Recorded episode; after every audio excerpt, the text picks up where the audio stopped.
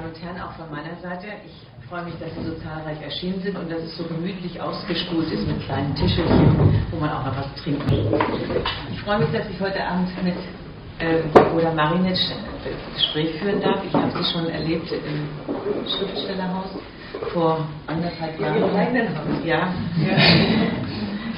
Was übrigens eine wunderschöne Geschichte ist, weil man seine Häuser öffnet und Literatur zu Gast hat kann Ihnen das nur empfehlen, auch Ihre Häuser zu öffnen und Menschen einzuladen, die Sie vorher gar nicht kannten, um Ihre Welt zu erweitern. Wir stellen uns nicht gegenseitig vor, aber ein bisschen. Publizistin, Autorin, Kolumnistin, Gründungsdirektorin des Interkulturellen Zentrums in Heidelberg und Welcome Center, Vorstandssprecherin der Stiftung Internationale Wochen gegen Rassismus, gestern gerade eröffnet. Große Erfolge unter anderem Grimmelshausen, Förderpreis, Aufenthalte in Zagreb, Split, New York, Berlin und nun in Heidelberg. Geprägt von der eigenen Integrationsgeschichte, Erfahrung mit dem sogenannten Migrationshintergrund, der keine Krankheit ist, sondern eine Bezeichnung von Menschen, die nicht wissen, wie sie mit anderen Menschen umgehen sollen. Überwindung von wir und ihr, und eine Bildungsinländerin. Ich kannte dieses Wort auch vorher nicht, aber dank des Buches habe ich erfahren, was eine Bildungsinländerin ist. Das sind Menschen, die woanders herkommen, aber den deutschen Bildungsabschluss gemacht haben.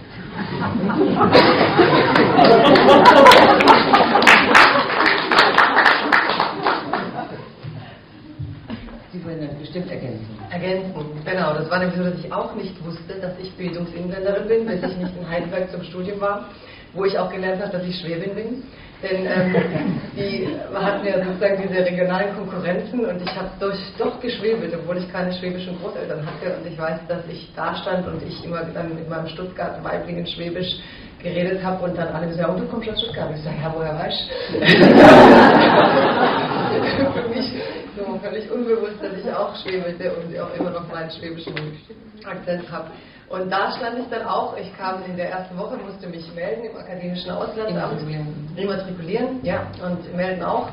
Und ähm, kam dann in den zweiten Stock der Seminarstraße, ein sehr schönes Haus, Ak Akademie zum Immatrikulieren. Und ich immatrikuliert war ich eigentlich schon, ich musste mich tatsächlich, was weiß ich, ich war in diesem Stockwerk und saß plötzlich neben Menschen aus Argentinien, aus Brasilien, aus der ganzen Welt, nur eben keine Deutschen. Und dann, es gab ja damals auch noch nicht so viele mit Migrationshintergrund, die in den Unis waren. Und dann dachte ich mir, warum bin ich denn hier mit den ganzen Ausländern? sagte die Frau zu mir, aber Sie sind ja Bildungsinländerin. und das wäre, naja, Sie haben ja hier alles gelernt, was Deutsche zu lernen haben, aber Sie sind Ausländerin, also sind Sie Bildungsinländerin, aber trotzdem Ausländerin. Und dann habe ich gedacht, okay, habe ich schon wieder was über mein Leben gelernt. Man, man ist hier Ausländer, aber die Bildung hat man quasi wie so ein Schächtelchen in Deutschland genossen. Und ähm, das hatte aber den Vorteil, dass ich im Studium die ganzen Semester über befreundet blieb mit Leuten aus Argentinien, Brasilien, aus der ganzen Welt, weil ich die eben auf diesem Flur schon in den ersten Tagen, man hat ja dann gleich Kontakte, trifft sich wieder in so einer kleinen Stadt. Und das hat letztlich meinen Weg sehr in diese internationale Stadt eigentlich geebnet. Und ich bin gar nicht so undankbar, dass ich Bildungsinländerin war und meine deutschen Freunde ein bisschen vergessen habe weil sonst wäre ich ja mit meinen Weiblingen rumgehangen, die auch nach Heidelberg gekommen waren. Und das war gar nicht schlecht so. Aber das hat Sie dann schlussendlich zu diesem Buch geführt, was ist Deutsch in Deutschland, damit Sie das mal rausgefunden haben wollten. Ja, das kam viel später, dass ich das überhaupt wissen wollte. Aha. Also lange wollte ich ja gar nichts wissen. Ne? Warum? Weil ich es gar nicht so interessant fand. Und jetzt? Ähm, ja, jetzt finde ich es schon mit eins der spannendsten Fragen, aber schon, schon länger. Also ich habe, glaube ich, es schon interessant gefunden, habe es aber lange vermieden, weil ich auch den Diskurs darüber sehr, sehr unschön fand, beziehungsweise muss man sagen, es gab ja ganz lang keinen. Also man hat damals eben gar nicht drüber reden wollen und so waren meine Geschichten auch ein bisschen so unverortet und es war ein schöner Platz auch, so dieser nicht festgesetzte. Und ähm, ja, aber in den unverbindlicher, freier vielleicht, nicht so, nicht so komplex, nicht so, hat nicht so viel mit so vielen Menschen zu tun. Wenn man sich Welt erfindet, dann trifft man da nur die, die man sich erfindet und die, die das verstehen, was man erfindet. Wenn man sich auf die Welt einlässt, trifft man da natürlich alle, weil die Welt alle interessiert, alle betrifft. Und das war auch ganz spannend, ähm, macht aber viel Spaß. Also die letzten zehn Jahre, vielleicht sogar die letzten fünf, sechs Jahre dann noch stärker. Letztlich seit ähm, seit der Aufdeckung der NSU-Mordserie war für mich klar, dass ich dieses Thema doch nochmal anders angehen muss. Obwohl mein allererster Essay mit 21 hieß und eingemischt und ich da über den Doppelpass und die Unterschriftensammlung von Roland Koch echauffiert habe. Mhm. Jeder hat nun seine eigene Perspektive auf das Deutschsein und eine eigene Meinung dazu. Ähm, ich habe mal so Leute gefragt, was finden Sie besonders deutsch? Da sagte der eine die Eiche, der andere sagte den Wald oder den Schäferhund, aber auch die Pünktlichkeit, der Gehorsam und der Perfektionismus und die Wurst. Die wollten uns aus ihrem Buch Erhellung zuteil werden lassen. Ich würde wahrscheinlich andere Antworten geben, wobei bei der Eiche fällt mir ein, das fand ich einen sehr schönen Satz, weil ich habe in den letzten Jahren mich auch viel ärgern dürfen, das kennen Sie, wenn man in Städten was bewegen möchte, dann viele Menschen bewegen. Und dann hat eine Frau mal zu mir gesagt, ja auch, und dann hat eine Frau zu mir gesagt, äh, ja, Sie wissen, bei werden eine deutsche Eiche, die stört auch nicht jeder, der ihr ans Bein pinkelt. das muss ich werden. Aber der Schäferhund ist auch so treu und abgerichtet. Also hat schon irgendwas von der Eiche so ein bisschen. Ja. Wahrscheinlich der, der an die pinkelt. Den muss ich, den muss ich dann besser kennenlernen. So, also ich freue mich sehr, heute Abend hier zu sein. Äh, ich bin, wie Sie es gehört haben, gebürtig Weitingerin. Ich habe auch schon meine Deutschlehrerin hier entdeckt im Raum. Und es ist immer wieder schön, hier zu sein. Ich hatte lange mit Florian Höllerer die Tradition, dass ich meine Buchpremieren hier mache. Das haben wir bei dem Buch nicht geschafft. Ich freue mich aber, dass ich Stefanie Stegmann hier unten noch getroffen habe und dass wir in dieser Woche hier sind. Es ist nämlich, das werde ich jetzt gar nicht tiefer erläutern, für mich persönlich eigentlich eine ziemlich wichtige Woche. Und so freue ich mich, dass ich genau in der Woche jetzt hier in dieser Stadt bin. Und ähm, Sie wissen ja selber, Sie sind eine äh, von außen gesehen Autostadt. Also man verbindet Stuttgart ja durchaus mit Bosch, Porsche und Daimler und diesen großen Marken. Und das Buch heißt nicht umsonst ähm, Made in Germany. Meine Eltern sind hierher gekommen und haben in der Firma Bosch gearbeitet. Und ich habe die Sommerferien in der Firma Bosch gearbeitet, als ich anfing zu studieren und habe immer auf meine Eltern geschimpft so und habe gesagt, warum habt ihr euch das eigentlich angetan? Wie kann man acht Stunden lang die gleiche Bewegung machen und dabei irgendwie mental heil bleiben? Und ähm, wir hatten große Kämpfe all diese Sommer, in denen ich bei Bosch mein Geld verdient habe fürs Studium und habe gleichzeitig natürlich verstanden, was diese Menschen leisten. Habe aber immer noch nicht verstanden, dass sie auch einen großen Beitrag zu diesem Land geleistet haben, weil es eigentlich nie so Thema war. Und erst als ich dann in den USA war und auch dort viel erlebt habe, aber auch so jetzt die letzten Jahre, und dann habe ich diesen Satz von Kurt Tucholsky gefunden, als es hier anfing, etwas hässlicher zu werden, wieder im Diskurs. Und Kurt Tucholsky sagte, der Handarbeiter ist dem Kopfarbeiter gleichzusetzen. Und das war ein ganz schöner Essay, wo er beschreibt, dass kein Architekt, kein Ingenieur irgendetwas kann, wenn er nicht die Menschen dazu hat, die all das, was er sich denkt, nachher mühevoll zusammenbaut. Und dann dachte ich, Mensch, diese andere Seite, das waren ja meine Eltern, die das mühevoll zusammengebaut haben. Und Made in Germany ist so eine Marke, die, mit der sich jeder schmückt, mit der dieses Land in die Welt zieht. Und gleichzeitig war Integration immer ein Problemthema. Und dann dachte ich, ich muss irgendwie in den Mittelpunkt rücken, dass Made in Germany ja auch die Migrantenhände mitgebaut haben. Dass die Einwanderer die Handarbeit gemacht haben, diese Kopfarbeit, und dass Made in Germany eigentlich die Erfolgsgeschichte ist dieses Einwanderungslandes, was mir viel zu wenig erzählt wurde. Und ähm, aus diesem Grund habe ich diese Essays Made in Germany genannt, ist eigentlich ein Tribut an meine Eltern, die ja aus dieser, in dieser Region dann gewählt haben, mehr oder minder zu leben und äh, mit dem Untertitel Was ist Deutsch in Deutschland, weil es ja doch eine Entdeckungsreise ist, das überhaupt zu verstehen, wie viel die Menschen äh, beigetragen haben in ihrer Unsichtbarkeit. So, und dann beginne ich jetzt zu lesen mit einem Thema, das hatten wir auch gestern bei der bundesweiten Eröffnung der Wochen gegen Rassismus in Heidelberg. Ähm, wir hatten Herbert Prantl zu Gast bei der bundesweiten Öffnung und er hat auch daran erinnert, dass ähm, Kant gesagt hat, es gibt eine Pflicht zur Zuversicht. Und bei der Integration sind wir in einem Thema, wo man manchmal denkt, es gibt irgendwie nur eine Pflicht zum Besorgtsein, eine Pflicht zum Schlechtreden, eine Pflicht zum Angsthaben.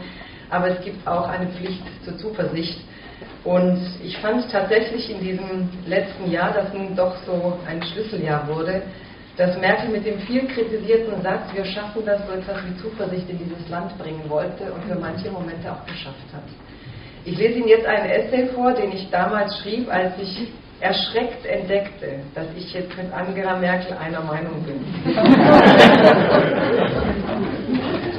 Das geht nicht nur Ihnen so. Ja, ich weiß. Aber ich war eine der ersten, die darüber geschrieben hat. So. Warum nicht mal Zuversicht? Nie hätte ich gedacht, dass ich einmal einen Text schreibe, in dem Angela Merkel gut wegkommt. Aber so ist das eben in diesen Tagen. Man kann sich nicht einmal mehr auf sich selbst mit Sicherheit verlassen. Schon gar nicht beim Thema Integration, das inzwischen wirklich jede noch so diffuse Debatte meint, in der auch nur ein Ausländer oder Mensch mit Migrationshintergrund auftaucht. Zum Thema Integration gehört inzwischen auch die weltweite Flüchtlingskrise. Und daher möchte ich mit der unverzichtbaren Europäerin beginnen, wie der Economist Angela Merkel bezeichnet hat. Merkel hat letzten Sommer mit dem Slogan Wir schaffen das einen neuen Kurs eingeschlagen, der sie angreifbar gemacht hat. So ein Wir schaffen das ist leicht zu verneinen. Ich bin gespannt, wie lange sie standhaft bleibt, wie sie Deutschland durch diese Zeit führen will und welche Rolle in Europa sie in Zukunft einnehmen wird. Wird sie die starke Frau bleiben? Merkel, das war für mich immer die mächtigste Frau Europas, die es vor allem schaffte, bei jeder Neujahrsrede den Eindruck zu erwecken, schon so ein Dreieck aus ihren Händen zu falten sei eine größere Herausforderung für sie. Das erste Mal beeindruckt hat sie mich bei einer Veranstaltung im Deutschen Theater. Den Anlass weiß ich nicht mehr. Wenn David Garrett spielt und Johannes B. Kerner moderiert, könnte es alles gewesen sein. Als ich ging, ging zufällig auch Merkel. Ich sah sie vor ihrem Dienstwagen stehen, von Männern umringt. Obwohl sie kleiner war als die meisten, sah sie auf die Herren herab. Gelassene Macht. Und weil ich damals nicht wusste, wofür diese Frau wirklich steht, hatte ich für einen kurzen Moment lang Angst vor einer Zukunft mit ihr. Vor bald zehn Jahren war das. Heute kriege ich mit jedem Tag mehr Angst vor einer Zukunft ohne sie. Ich bin fast zufällig auf ihrer Seite gelandet, weil sie die einzige ist, die weitsichtige Fragen stellt, wo andere bereits nach Pseudolösungen schreien. Welche Flüchtlingspolitik ist Europas würdig? Immer wieder diese unbequeme Frage.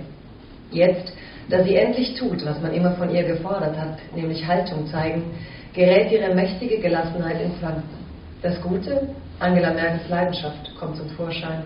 Das Schlechte, seit ihrer Standhaftigkeit in Sachen Flüchtlingspolitik sieht man sie immer wieder gebeugt, ratlos und klein. Den Gipfel dieser Bildsprache erreichte Horst Seehofer mit seiner Rede auf dem CSU-Parteitag. Da stand sie neben ihm wie ein gescholtenes Kind. Demontage, wie aus dem Lehrbuch. Anfang Oktober letzten Jahres, als viele noch auf den Bahnhöfen klatschten, stellte sich Thomas de Maizière und Wolfgang Schäuble zunächst medienwirksam gegen die Staatschefin. Ich dachte gleich an diesen Moment vor dem Dienstwagen zurück. Es wird nicht leicht gewesen sein für diese Alpha-Tiere, Merkel an sich vorüberziehen zu sehen. De Maizière und Schäuble hat sich in kurzer Zeit wieder gefangen. Dennoch hat sie in kurzer Zeit wieder eingefangen. Dennoch, das Wahlvolk kippt jetzt um.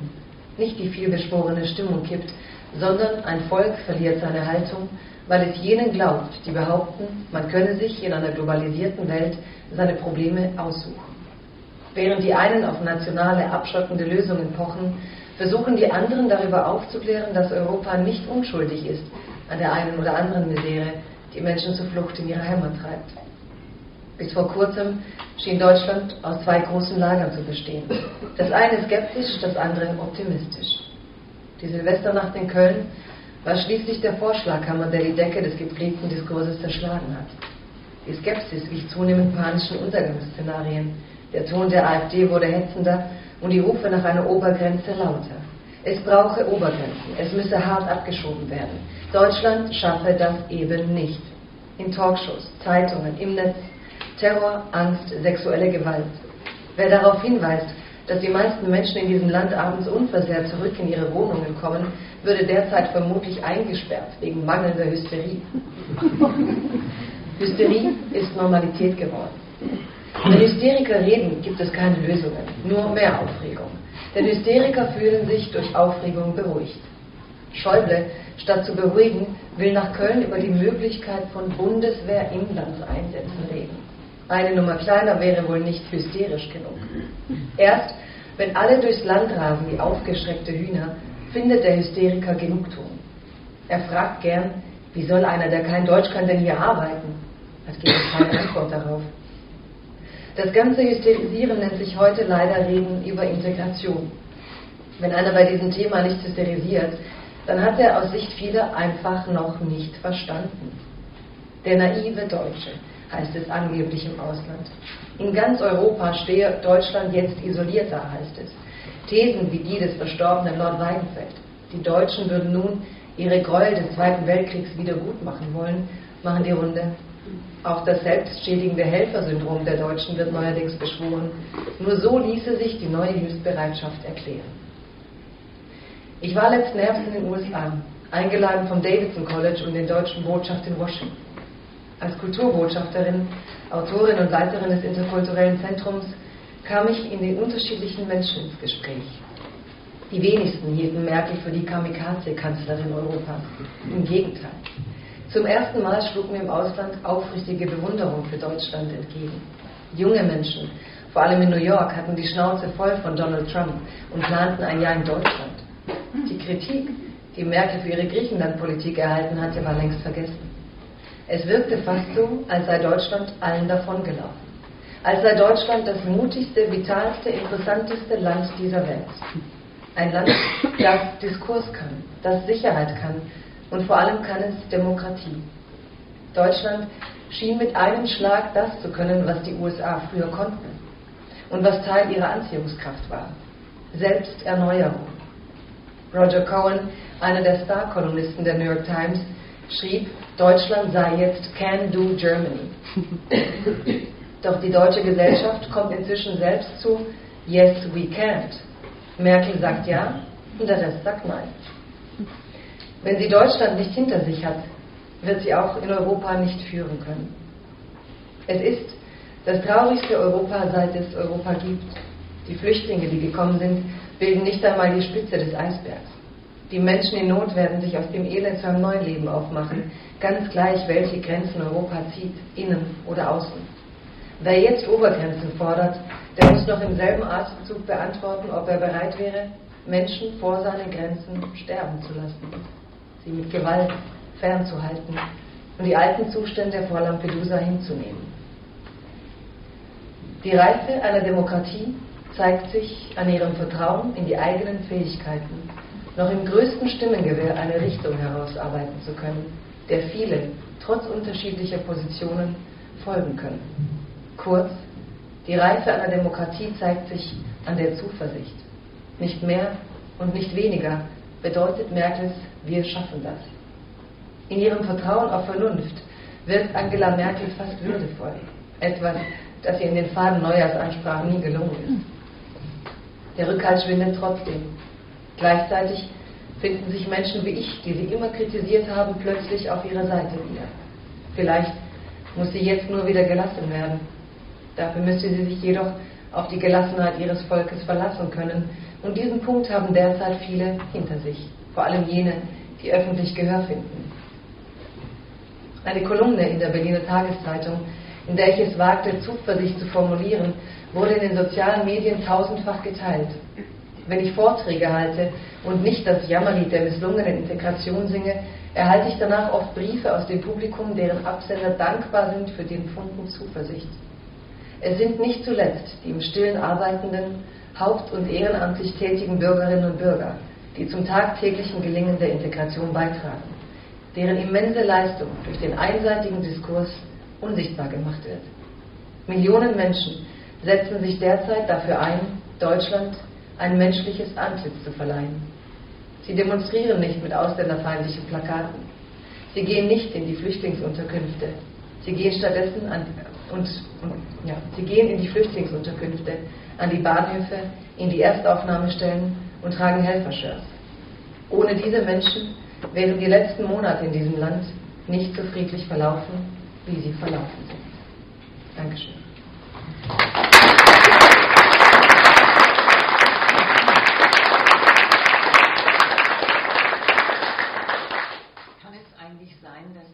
Problematik darin besteht, zwischen In- und Ausländern, Bildungsinländern, Bildungsausländern, noch immer der alte Begriff bei uns vorherrscht, nachdem ja Deutschland auf der Grundlage des Jus sanguinis, also des Blutsrechts sozusagen, des Deutschsein äh, verordnet hat bzw. erreicht hat oder das ähm, Jus Solis, das wo man geboren ist. So wie in Amerika, wenn man auf einer amerikanischen Schrift oder in einem amerikanischen Flugzeug geboren wird, ist man automatisch Amerikaner.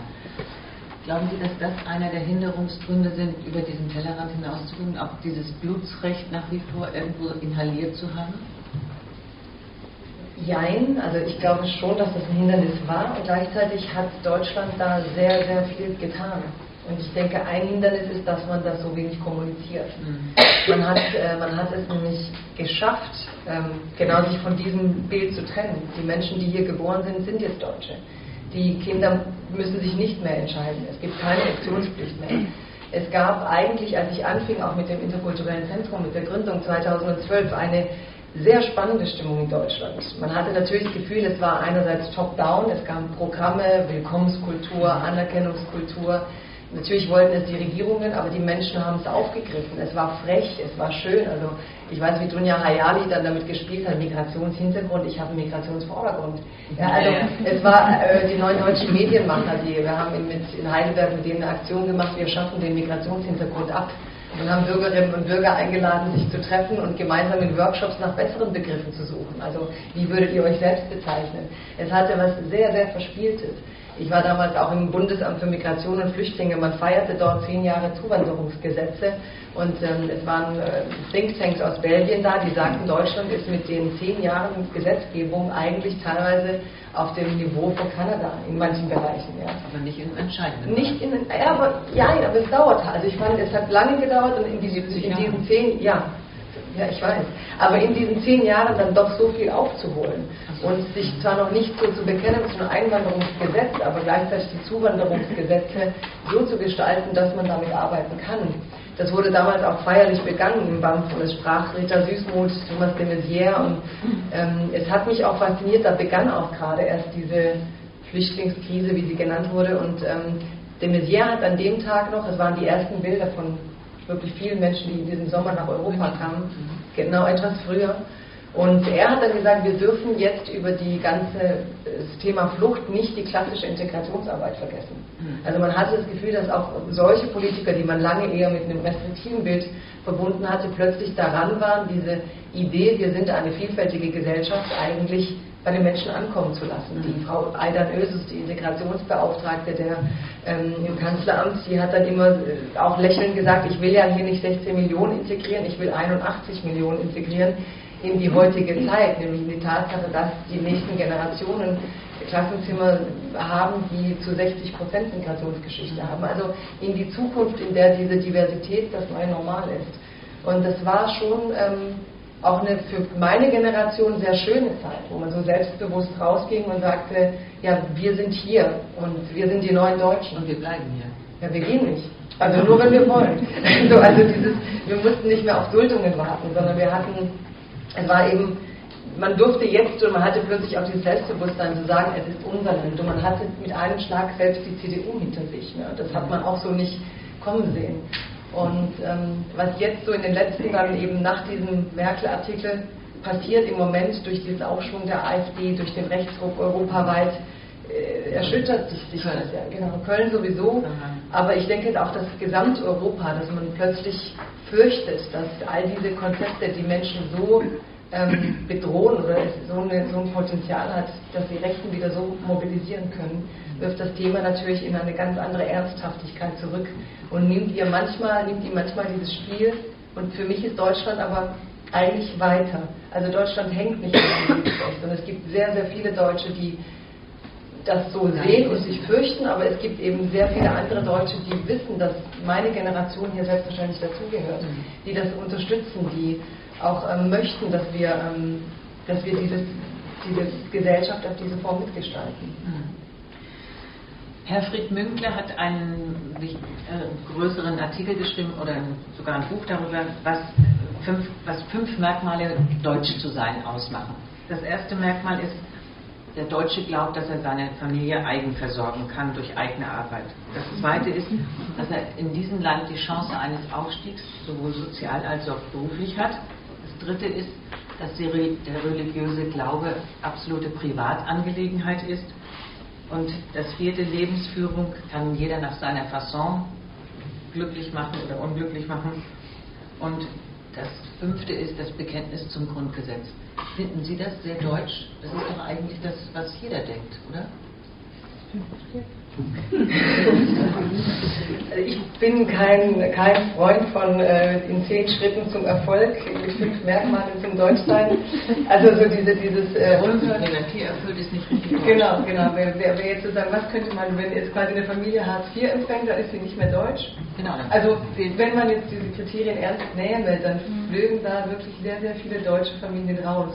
Und ähm, ich sehe darin genau das Bedrohliche in dem Diskurs, dass man so eine seltsame Art haben möchte, die Menschen zu beruhigen. Als könnte ich jetzt, wenn ich sage, okay, jetzt komme ich mit dem Katalog, ach so, du, ja, doch, irgendwie doch. Wir haben es gerade geeinigt, dass Deutsche auch dunkelhaarig sein können, dass Deutsche auch dunkelhäutig sein können. Und jetzt kommt er und sagt, aber sie müssen dann schon sich selbst ernähren können. Ne? Also so dieses, dass man immer so, so einen To-Do-Zettel braucht, dass man immer einen Handzettel braucht, mit der man durch die Welt kommen soll. Wenn man mich jetzt fragt, was ist Deutsch, das empfinde ich manchmal als Deutsch. Also, dass die Leute so Kriterien, Kriterien haben wollen. Es muss doch jetzt irgendwie gehen. Oder wenn einer sagt, wo ist denn die Maßnahme? Und wo ist der Masterplan? Und wo ist, also. Das ist Deutsch? Ich finde schon, ja. Ich finde es auch toll. Also dieses Canton Germany, was Cohen meint, hat viel mit diesem Masterplan zu tun. Aha. Es war ja großartig. Also ich arbeite in der Stadtverwaltung ich bin mit Integration ja immer im Amt für Abfallwirtschaft. Das ist ja auch das ist ja leider oft so äh, strukturell verbunden, macht man sich nicht bewusst, aber der Dezernent, der sich um Müll, Abfall und so weiter kümmert und Ordnung kümmert sich auch um die Ausländer. und das ist nicht. Nur zur Erinnerung war das 20 Jahre lang eine Sozialfrage, sich um Ausländer zu kümmern. Also alle Ausländer waren wahrscheinlich eher sozialbedürftig. Ich hatte das Vergnügen, es 20 Jahre zu machen. Und ich habe es wirklich mit Hingabe und viel, viel Lust gemacht. Ich fand sie sozial überhaupt nicht bedürftig, sondern eine große Bereicherung. Ja, also das war nicht so schlimm. Ja, aber, aber unser Zuschnitt hat mich, hat mich sehr viel gelehrt, weil ich habe immer diese Amtsleiterkonferenzen und habe dann diese ganzen Ordnungsmenschen kennengelernt, also die das alles organisieren und habe eine Hochachtung entwickelt vor diesem Masterplan, also auch vor, vor, dieser, vor dieser Art und Weise, wie das dann angegangen wurde. Wir hatten in Heidelberg ja 60.000 Flüchtlinge, die im letzten Jahr angekommen sind in der Erstaufnahmestelle. Und wie diese Menschen dann in diesen Verwaltungs Treffen saßen und was die sich vorher denken und wie, wie viel Glück auch diese Bevölkerung hat, dass dann mit diesem Engagement die Leute da saßen und sagen, wir brauchen das, das, das.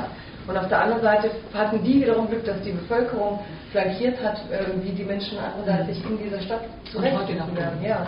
Es ist wirklich beeindruckend. Und gleichzeitig hat es manchmal was urkomisches. Also dass ich eben sofort diese Vergewisserung brauche und mich jeder sofort auch aus dem interkulturellen Zentrum, wenn jemand den Eingang sucht, ne?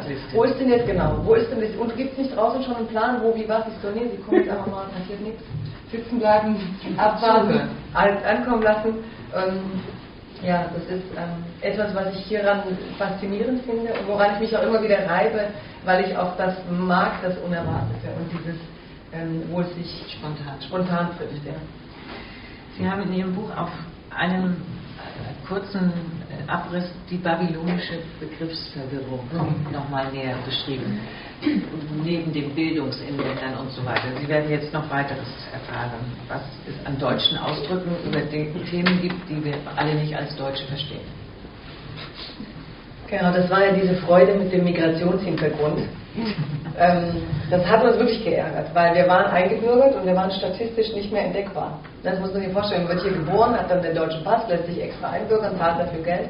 Und dann kommt der Statistiker, ne? genau, und sagt, Moment mal, ich befinde die ja gar nicht mehr. Die sind jetzt Deutsche. Und ähm, weg. weg. Mhm. Ne? Und dann haben die mir, ich war ja im Haus, dann die Statistiker mir erzählt, wie sie gebrütet haben, wo sind jetzt die ganzen Ausländerkinder hin. Und wir waren ja jetzt aber Deutsche. Und, ähm, und, dann wollten die ja über uns reden dürfen und müssen, weil soziologisch man wieder wissen und so weiter. Und dann saßen sie da, wir wollen sie aber nicht wieder Ausländer nennen, wir sind ja jetzt Deutsche. Was machen wir mit denen? Das war der Migration. Das war dann der Migrationshintergrund. Also ist die deutsche Sprache doch relativ flexibel. Ja, aber es ist auch ein Wunder für mich, dass ein solches Beamtendeutsch und Statistikerdeutsch dann in die Bevölkerung gefunden hat. Also dass das die Menschen angenommen haben, muss man sich auch wieder, wie technisch wir mit diesen Begriffen umgehen. Also niemand würde in einem anderen Bereich, also die Schweizer sagen ja eigentlich Secondos, also irgendwas, was netter auf der Zunge liegt als Mensch mit Migrationshintergrund. schon schon, schon Zumutung. Über 16 Millionen Menschen mit sogenanntem Migrationshintergrund leben derzeit in Deutschland, vorwiegend in Westdeutschland. Viele von ihnen sind in Deutschland geboren, sind deutsche Staatsbürger. Nichtsdestotrotz wird derzeit unterschiedslos von Ausländern, Flüchtlingen und Menschen mit Migrationshintergrund gesprochen. Als unlängst ein Schwimmbad im österreichischen Mödling Probleme mit der Disziplin von Besuchern hatte, die zum ersten Mal in einem Schwimmbad waren, hing wenig später von offizieller Seite ein Schreiben am Eingang. Menschen mit Migrationshintergrund haben nur Zutritt in Begleitung. In diesem Fall wäre damit auch viele österreichische Staatsbürger gemeint. Nicht jede Pauschaldiskriminierung hat solchen Unterhaltungswert und wird umgehend vom Spott in den sozialen Medien abgestraft. Die meisten scheinen nicht zu wissen, von wem sie reden. Das verdanken sie der Tatsache, dass viel zu lange, viel zu wenig differenziert über Einwanderung gesprochen wurde. Es sind alle einfach Ausländer oder inzwischen eben Menschen mit Migrationshintergrund oder Migranten. Viele verwenden diese beiden Begriffe, als würden sie die gleiche Gruppe beschreiben. Dabei ist ein Mensch mit Migrationshintergrund sehr oft gerade kein Ausländer, sondern Eingebürgerter, also Deutscher. So wird häufig kaum klar, von wem eigentlich die Rede ist. Und es erreichen einen völlig abstruse Meldungen, wie beispielsweise diese. Ausländer zahlen jetzt Mautgebühr, Ausrufezeichen, Bildzeitung. Abstrus klingt das, denn auch Gastarbeiter, die seit 40 Jahren in Deutschland leben, sind Ausländer. Es klingt nach allen, die hier leben und keinen deutschen Pass haben. Gemeint waren jedoch jene, die Deutschland als Durchfahrtsland passierten und nicht hier leben. Das war eines meiner Lieblingsbeispiele übrigens, weil meine Eltern total sauer waren, warum sie jetzt Mord zahlen müssen. Oder weil sie jetzt Mord zahlen sollten. Ich meine, wieso sollt ihr denn Mord zahlen? Ja, alle Ausländer sollen Mord zahlen. Und ähm, wo man dann einfach merkt, wie undifferenziert äh, in diesem Land gesprochen wird. Dass alle, die jetzt hier lange waren und eben nicht eingebürgert sind, dachten, da findet man für sie eine extra ähm, Mautgebühr. Ich komme nochmal zurück später auf diese Begriffsverwirrungen ich würde Sie einfach gerne mal fragen, gibt es für Sie Symbole der Zugehörigkeit zu einem Land? Sie leben ja, Sie sind ja hier geboren und Sie sind immer hier geblieben, sozusagen, bis auf Ihre Auslandsaufenthalte. Was, für, was würden Sie als Symbol, zum Beispiel manche, uns, unser Volk aus dem Osten, die, ja Osten, das sind unsere Lieblingsamerikaner, sehen im Bierseidel und in dem Römer ein Symbol des Deutschseins? Sie haben gesagt, Vertragsabschlüsse, Masterplan. Vertragsabschlüsse, Masterpläne, ähm, Tagesordnungspunkte, top. ähm, nein, ähm, Wurstsorten. Ja, das ist für mich so kulturell. Also natürlich gibt es Dinge, die ich mit Deutschland verbinde und die ich dann liebe, aber wenn man so Symbole wären für mich, naja, man meint jetzt konkretes, handhabbares mhm. oder tatsächlich oder ideelles? Beides ähm, eigentlich für mich ist dieses Symbol der Moment, in dem ich wirklich das Gefühl habe, und deswegen beim, beim Münchner dieser letzte Punkt mhm. mit dem Grundgesetz, ich möchte etwas für dieses Land tun. Mhm. Also das, was hier geschieht, betrifft mich. Mhm. Und ich saß ähm, jetzt neulich wieder auf dem Weg wohin mit, einem Taxifahrer und dann sagte er, ja, Sie sind doch da auch mit den Ausländern und so. Ich so, ja, ja. Ich, ähm, ich bin jetzt nicht mehr Ausländer irgendwie in Ihrer. Wahrnehmung teilweise. Und ähm, und dann sagte er, ja wissen Sie was, ich bin hier seit 40 Jahren und ich durfte jetzt nicht mal ein Bürgerbegehren unterschreiben, weil meine Unterschrift ja umsonst wäre. Also das ist für mich so ein Symbol von mhm. dazugehören wollen. Wenn ich verstehe, ich lebe in einem Quartier, ich lebe in dieser Nachbarschaft, was hier geschieht, betrifft mich und ich möchte irgendwie daran teilhaben. Ähm, für mich hat es damit zu tun. Begreife ich, dass ich wirklich Teil von all dem bin, was hier geschieht und dass alles, was hier geschieht, Teil von meinem Kann ich das sowohl emotional genau. fühlen als auch genau. intellektuell. Genau. genau. Das kann ich gut verstehen. Ich denke, dass dieses dazuzugehören, dazugehören zu wollen, mhm. ist der entscheidende Punkt. Und die Frage ist, wie die Mehrheitsgesellschaft, die immer weniger zur Mehrheitsgesellschaft, irgendwann zur Minderheitsgesellschaft, jedenfalls biologisch wird, ähm, dieses Dazugehören zulässt. Ne? Da haben Sie einen schönen Artikel geschrieben über das Identitätsangebot. Auf Seite 30. Wir haben das gesprochen, aber die Frau Marinic ist so viel unterwegs, dass man auch mal was vergessen darf. Ich hatte äh, eine Kolumne auch über Elling. Ich, ich, weiß, ich schreibe gerade viel zu viel, deswegen Nee, ich finde es interessant. Auf den letzten Artikel, den Sie wahrscheinlich am letzten Samstag in der Stuttgarter Zeitung gelesen haben, kommen wir auch noch zu sprechen. Unser Europa. Ein Identitätsangebot für alle. Das Ganze wird nicht einfach durch den Integrationsunterricht gelöst werden in Zukunft. Es geht nicht nur um die Selbstverständlichkeit, dass in Deutschland das Grundgesetz gilt und geltendes Recht umzusetzen ist. Es wird auch nicht helfen, wenn nun gut gemeinte Maßnahmen für Flüchtlinge ins Leben gerufen werden. Dieses Land muss endlich gesamtgesellschaftlich an das Thema Integration herangehen und somit auch an die Frage der Identität. Dieser Prozess hatte eben erst begonnen, wie bereits geschildert. Nun verschwindet er viel zu schnell und viel zu leise wieder. Doch gerade die gegenwärtige Situation wird ohne eine neue Identitätspolitik künftig nicht zu meistern sein. Es geht nicht mehr im selben Maße um Integration von Einwanderern, wie es darum geht, den Menschen, die in Deutschland leben, ein Identitätsangebot zu machen, das diese Nation zusammenhält und nicht spaltet. Vor allem auch in Anbetracht der Einwanderung, die uns durch die Situation in den Krisengebieten bevorsteht. Die Debatte verfällt nun zurück in die alten Argumentationsstrukturen und schadet somit allem, was bisher erreicht wurde. Die Bundesrepublik hat Millionen Einwanderer und ihre Nachfahren integriert. Sie hat den gesamten Osten Deutschlands integriert. Die derzeitige Ausnahmesituation und die Art, wie sie von Politik, Medien und Gesellschaft gemeistert wird, spaltet Deutschland in doppelter Hinsicht und ebnet dadurch rechten Kräften den Weg. Zum einen, sie trennt jene Deutschen, die jahrzehntelang an Kohls Mantra, Deutschland sei kein Einwanderungsland, glaubten, von denen, die an eine Identitätspolitik glauben, die der bereits bestehenden Gesellschaft Rechnung trägt. Ein Narrativ der homogenen deutschen Nation konkurriert mit dem einer vielfältigen Gesellschaft. Das sind jene, die mit Wir sind das Volk meinen, dass Ausländer und Ausländer mit deutschem Pass eben nicht das Volk sind. Während andere Deutschland, nicht zuletzt aufgrund der realen Einwanderungszahlen, irgendwo zwischen Kanada und den Vereinigten Staaten verorten wollen. Die nächste Gefahr ist, sie spaltet eingebürgerte und alte Einwanderer ohne deutschen Pass von den Flüchtlingen in Not, weil eine Art Opferkonkurrenz entsteht, die bisher planlosen, aber teuren Maßnahmenpakete eine Bevorzugung der Neumigranten gegenüber den Altmigranten darstellen.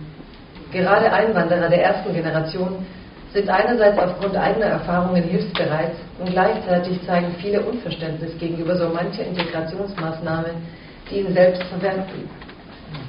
Gleichzeitig fühlen viele sich und ihre Kinder bedroht von den negativen Zuschreibungen, die nun zum Beispiel südländisch aussehende Männer erfahren und wehren sich dagegen, mit neu angekommenen in so einen Topf geworfen zu werden.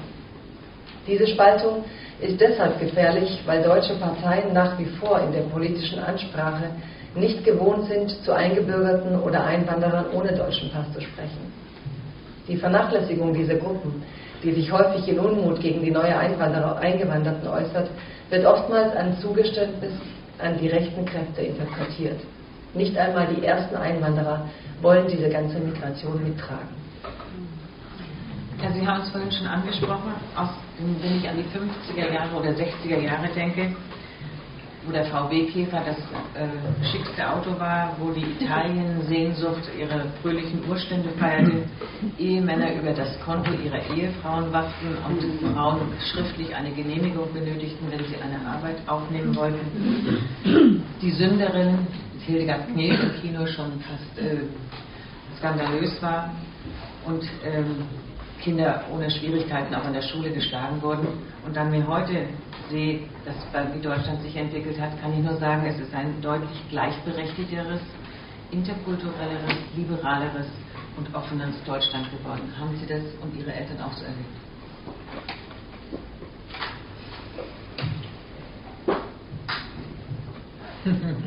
Schwer zu sagen. Ich erlebe es da ganz anders als meine Eltern. Also, das ist Aber aus Ihren Erzählungen kann ich nicht sagen. Ich glaube, meine Eltern erleben es durch uns mit. Also es gibt natürlich eine ganz, ganz enge, ich, ich sage in diesem Buch, es gibt diese Einwanderer-Zahnräder sind zwischen den Generationen noch enger. Mhm. Das heißt, das Gelingen unserer Leben hat sehr viel zu tun damit, wie sehr unsere Eltern das Gelingen ihrer Migration als Erfolg interpretieren. In dem Moment, Am Erfolg der Kinder. Natürlich, also sie leben, das ist natürlich sozusagen diese, auch dieser Generationenkonflikt der Einwanderer, dass viele Einwandererkinder sagen, boah, wann lässt die mich eigentlich los? Mhm. Die können halt nicht loslassen, weil sie haben schon so was anderes losgelassen und hoffen, dass sich das jetzt irgendwie in diesen Kindern erfüllt. Und es ist, denke ich, noch ausgeprägter als es ohnehin normal ist zwischen älteren Kindern. Und ähm, ich denke, dass die Tatsache, wenn die Eltern sehen, dass ein Kind in diesem Land etwas aus seinem Leben machen kann. Das ist eben nicht mehr, es gab viele, die damals zurückgegangen sind mit ihren Kindern, obwohl sie, als sie nach Deutschland kamen und gemerkt haben, eigentlich ganz egal, was ich hier mache, mein Kind wird immer Bürger zweiter Klasse sein. Und viele sind dann nach ein bis drei Jahren, so bevor die Kinder in die Schule gingen, dann zurück in ihre Heimatländer und gesagt, nee, ich möchte nicht, dass mein Kind so aufwächst. Mhm. Und andere hatten diese Option nicht, weil sie nicht dachten, dass sie die Familie zu Hause gut durchbringen werden. Und für die war es natürlich eine große Form von Anerkennung. Also ich denke auch, dass ich heute hier schreiben darf. Das war für meinen Vater am Anfang so, warum wollen die Deutschen was von dir lesen? Warum wollen die Deutschen eigentlich wissen, was du denkst? Also dieses, ähm, da war natürlich so, die, die waren nicht gewohnt, dass die Mehrheitsgesellschaft sich interessierte für ähm, sie. Mhm. Und ähm, wiederum gibt es dann eine Generation Söhne, Töchter, die den Eltern Vorwürfe machen und sagen, warum habt ihr euch eigentlich für die deutsche Gesellschaft interessiert, die sich gar nicht mehr reindenken können, was das für eine mhm. Stimmung war, wie gegenseitig das Desinteresse war, von beiden Seiten. Also man dachte ja, ich komme jetzt hierher, bleib dann, da ist meine Familie. Und dann hat man ja auch oft auf Baustellen, Gärtnereien gearbeitet und, und dann war man unter Welt. Ja, und dann hat man sich auf der Gärtnerei lieber mit dem Italiener verstanden, der auch nur drei Wochen Deutsch konnte. Und das ist dann auch ganz oft, hört man die sagen, Mensch, ich habe einen Fehler gemacht, ich habe mich am Anfang nicht mit Deutschen befreundet oder unterhalten, weil jetzt spreche ich das italienische Deutsch. Also die haben sich ja dann gegenseitig hier, ich liebe das ist ja eine Art Pidgin, also es ist ja auch eine Art, das Deutsche abzuwandeln. Und die haben ja auch... Ähm, also es wird auch immer so abgewertet. Es gibt ja immer so die, die, die, diese ganze erste Generation spricht ja noch kein Deutsch. Wenn man da genau hinhört, hat es ja mit Kreol. Also sie haben da eine ganze Grammatik dahinter, sie haben da ein System dahinter. Aber sie haben das tragen sie auch selber dazu bei. Wenn ich zum Beispiel manche türkische Kabarettisten höre, die simulieren oder machen diesen Dialekt nach in ihrer Sprache, wenn sie mhm. kabarettistisch auftreten, dann denke ich manchmal, das ist praktisch positive Diskriminierung. Ne? Ich weiß nicht. Also wer findet das, also in dem Moment, wo, ja sagen wir es so, es kommt darauf an, wie es wahrgenommen wird. Wenn das Publikum sich das, wenn das Publikum das verlacht, also wenn ich es mache, um über diese Menschen zu lachen, mhm. oder mache ich es, weil es, ähm, weil der Typ dann aus diesem Dialekt wirklich was Witziges macht. Aber sag mal, diese Witze sind ja oft auf Mario Barth dann Niveau, ne? Ja. Und da hat man dann eher ein Problem mit dem Witz oder mit dem Niveau dieses Witzes. Aber man kann mit diesem Deutsch natürlich auch eigentlich schöne Witze machen. Ähm, wenn man anerkennen würde, dass es an sich einen Wert hätte. Also wenn man sich damit nicht automatisch ähm, auch darüber lustig machen würde, dass da Menschen sind, die Deutsch eben nur, nicht nur, die in diesem Deutsch reden. Ich sage immer dieses wunderbare Beispiel, diese ganze, meine Onkels, alle, die hier gelebt haben, oder auch Leute, die fünf, sechs Jahre hier gelebt haben, wenn ich in Kroatien an der Tankstelle bin, weiß fast jeder, öh, Verschlusskappe. Und ich, Mann, woher weiß der Verschlusskappe? Ich kann das nicht mal auf Englisch. Und dann sagt er, ah, vier Jahre in Deutschland gelebt. Ne? Also wo man halt merkt, da kommt natürlich trotzdem Begriffe mit, wie ich... Ähm, aber der weiß noch was anderes außer Verschlusskappe. Ja, aber der weiß die nicht. Wo man einfach merkt, um das zu können, muss man in dem Land wirklich gelebt haben, Probleme gehabt haben, Alltagsprobleme gelöst haben. Also je ungewöhnlichere Schlüsselbegriffe, weil das lerne ich halt nicht, wenn ich jetzt äh, Virginia Woolf lese. Ne? Also das gibt sie mir nicht. Äh, und, äh, und sozusagen was die an Alltag hier gemeistert haben, das wird dann manchmal vergessen. Unsere Zeit nähert sich dem Ende. Wir hatten uns überlegt, eine Stunde Sie zu äh, unterhalten, beziehungsweise Sie zum Zuhören zu bewegen. Ich würde Sie bitten, noch den, den ultimativen, was ist Deutsch in Deutschland, in der 13. Ich meine, nach dem, nach dem Vorgespräch nochmal nach meiner eigene Agenda. nein, nein, nein, Quatsch. Ich habe ähm, ich hab jetzt nochmal, ich muss Ihnen noch fragen, weil das habe ich erst jetzt entdeckt, dass das schön ist vorzulesen. Ah. Wissen Sie, man, manchmal, manchmal liest man dann ewig die falschen Stellen vor. Wenn die Lesereise fast vorbei ist, dass man den Menschen was ganz anderes hätte geben können. Das machen Sie jetzt. Gut. Weil das habe ich in der Landesvertretung entdeckt in Berlin. Da hatte der Georg Löbisch entdeckt, dass das schön ist, der Redakteur von der ähm, von der Taz. Genau, er hat nämlich entdeckt, dass das eine ganz schöne Passage ist, weil ich gerade über diese Verzahnung der Generation geredet hatte, passt das auch gut. Mhm. Ähm, das beginnt mit Vorzeigeausländer. Die Vorzeigeausländer sind in ihrer Assimiliertheit gefährliche Patrioten. Sie sind diesem Land stets dankbar. Doch ein Demokrat ist nicht dankbar. Ein Demokrat lebt in dem Bewusstsein, der eigentliche Herrscher seines Landes zu sein. Und so richten solche Vorzeigeausländer ihre Wut gegen die Abgehängten, die sie zurückgelassen haben, die sich nicht anpassen und im schlimmsten Fall die eigenen Integrationsbemühungen stören könnten. Denn trotz Integriertseins tragen sie ja einen Migrationshintergrund mit sich herum. Kommt dieser in die Kritik, schimmert der dunkle Herkunftsfleck über den Hintergrund in die oberflächliche Identität des Vorzeigeintegrierten hinein. Solche Vorzeigeintegrierte in der Familie haben kein Bewusstsein von der eigenen Geschichte. Sie haben keinen Platz für das Fundament, das ihr Leben trägt. Als würde ihr Leben in einem dubiosen Moment jenseits von allem beginnen, wie ein Urknall. Ihr Urknall das war der Moment, in dem sie Anerkennung in dieser Gesellschaft fanden. Und alles andere, das Leben, das sie bis zu diesem Moment erlebt haben, das sie immer wieder in den Abgleichungsmodus katapultierte, hinter sich ließen. Das Bild der Eltern als Farmer hinge niemals in ihren Büros. Ich erzähle an anderer Stelle, dass ich in einem Büro war, einen, eine Führungskraft zu unterrichten aus den USA und er hatte überall Bilder von seinem Farmer, Vater und Großvater hängen. Und dann war er ganz stolz, obwohl er Chemiekonzern war. Und ich dachte, warum verpestest du die Umwelt, wenn die die Umwelt so schön beackert hatten? Aber er, er war sehr stolz auf diese Pharmaherkunft. Und, ähm, und dann habe ich mich gefragt, ich würde eigentlich nie so selbstbewusst mit dieser Geschichte meiner Familie umgehen, denn meine Großeltern waren eben auch Farmer.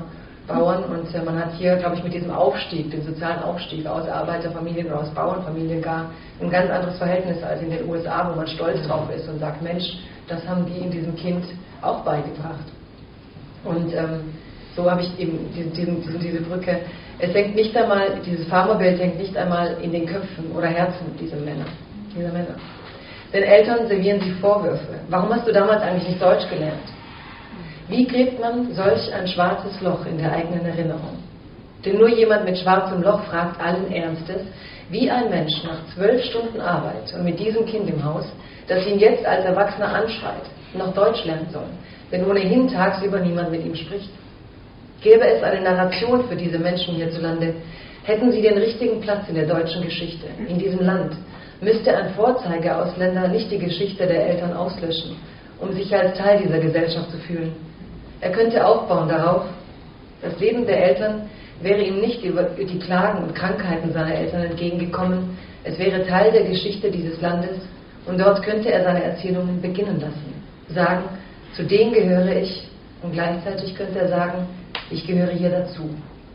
Aber da die Eltern schon nicht dazugehören und er um jeden Preis dazugehören möchte, muss seine Geschichte eigentlich nach den Eltern beginnen. Es sind diese Einwanderungsweisen, die fast einen Rassismus gegen die eigene Geschichte pflegen, nur empfinden sie das, was sie ablehnen, nicht als eigene Geschichte, sondern als die Geschichte der Eltern. Sie hoffen, indem sie deren Geschichte loswerden, werden sie das los, was sie von der Zugehörigkeit zu diesem Land trennt. Eine simple Ich-Spaltung. So einfach löst ein Individuum ein Problem für sich, wenn die Gesellschaft keine Dynamik findet, in der dieses Individuum Platz finden kann. Wie frustrierend muss in Anbetracht dessen so ein Migrationshintergrund sein. Die andere Art, diese mangelnde Dynamik für sich in eine Identität aufzulösen, ist eine Flucht in reaktiven Rassismus. Die Logik ist ganz einfach. Wer mich hier abwertet, den werte ich ab. Ich werde nicht zum Underdog gemacht. Ich mache mich selbst zum Underdog und zwar so gut, dass ich den Inbegriff des Underdogs werde. Ich nehme einen Platz in dieser Gesellschaft ein, den keiner will. Ein Platz, der in dieser Gesellschaft sogar bekämpft wird. Statt als ungewollter Passiv in den Wohnzimmern zu sitzen, wie die Eltern es taten, will der Underdog aktiv auf die Straße und für sein Ungewolltsein etwas tun. Er will es verdient haben, nicht gewollt zu werden. Es ist leichter, mit Grund abgelehnt zu werden, als ohne. Die Haltung, ich will ja gar nicht, dass du mich magst, ist einer der grausamsten Schreie nach Liebe. Grausam gegen sich selbst und natürlich gegen die Gesellschaft, die diesen Schrei nicht erhören wird. Es ist eine ganze Bewegung daraus entstanden, mit der sich auch noch gutes Geld verdienen lässt, weshalb der Platz, den keiner will, perfiderweise für manche auch noch mit sozialem Aufstieg in ökonomischer Hinsicht verbunden ist. Wirtschaftlicher Erfolg, der Migrationsmotor der eigenen Familie. Tragisch ist es, wie der ersehnte wirtschaftliche Erfolg plötzlich an den sozialen Abstieg geknüpft werden kann, denn trotz des Geldes wird die soziale Stellung kaum verbessert, was sich am neuen Fall Bushidos zeigt. Der Traum der Eltern wird pervertiert und zeigt seine Fratze. Der Bushido Ghetto-Deutsche mit Migrationshintergrund will die Ordnung, die seine Eltern in Frage stellt, zerstören, weil die Abwertung, die seine Eltern dadurch erfahren, ihn mit einschließt, weil er sich ihm zugehörig fühlt. Stolz und Ehre schützen nicht gegen Abwertung, also werden sie lieber Underdogs. Im Preis, sich seinen Eltern nicht mehr zugehörig zu fühlen, möchten diese Jugendlichen jedenfalls nicht zahlen. Hierzulande wird das als falsches Ehrgefühl gedeutet, dabei hat es mit dem alten Ehrgefühl nichts zu tun. Es ist eine Ausflucht für die eigene Identitätsbildung, eine Weigerung, die eigene Herkunft auszulöschen, nur um angenommen zu sein, wie man nicht ist. Denn der, der ich wäre, wenn ich mich assimiliere, der bin ich ja nicht. Und der, der ich wirklich wäre, der kann ich hier nicht sein. Ich habe wahrscheinlich nicht einmal die Räume, es herauszufinden, weil meine Herkunftskultur in diesem Land öffentlich nicht stattfindet. Lassen wir so einen jungen Menschen noch eine Hauptschulempfehlung erhalten und keine Lehrstelle finden, in der Freizeit auf Bushido stoßen oder einen anderen, der in einer Art Gangsterwut das selbstgewählte Exil der vielen findet, der ihm auch noch wirtschaftlich den Aufstieg, also die Teilhabe an dieser Gesellschaft verschafft, schon haben wir den Berlin-Alexanderplatz-Jugendlichen der Wut in jede erdenkliche Richtung kanalisiert. Es wird selten darüber geredet, was diese Jugendkriminalitätsbiografien mit den Eltern dieser Kinder machen, mit den Familiengeschichten. Es mag, hier ein anderes, es mag hier ein anderes Bild von den Wohnzimmern der Ausländer oder Eingewanderten herrschen, aber diese Form der Gewalt entfremdet die Familie dem eigenen Kind. Bildungsferne Einwanderer haben sich oft nicht sehnlicher gewünscht, als den Aufstieg der Kinder zu sehen.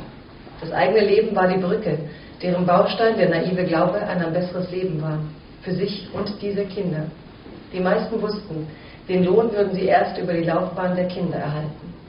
Der Abstieg des Kindes ins Ghetto, ins kriminelle Milieu, ist das Ende ihrer Erfolgsgeschichte, die sie träumten, als sie für den Traum vom Auswandern den Verlust von Heimat und Familie in Kauf nahmen. Die Familien, die ohnehin in einem Entwurzelungsschmerz festsitzen, finden sich plötzlich auch im Schock des Nichtankommens. Mein Kind wird hier nicht ankommen. Mein Opfer war keins. Es hat von meinem Kind noch ein Opfer verlangt. Es ist diese Traurigkeit, die sich über solche Familien legt, die wir in der Öffentlichkeit aushalten, die wir im Privaten kaum aushalten. Selbst viele der eigenen Einwandererkinder nicht, vor allem jene nicht, die es schaffen. Danke.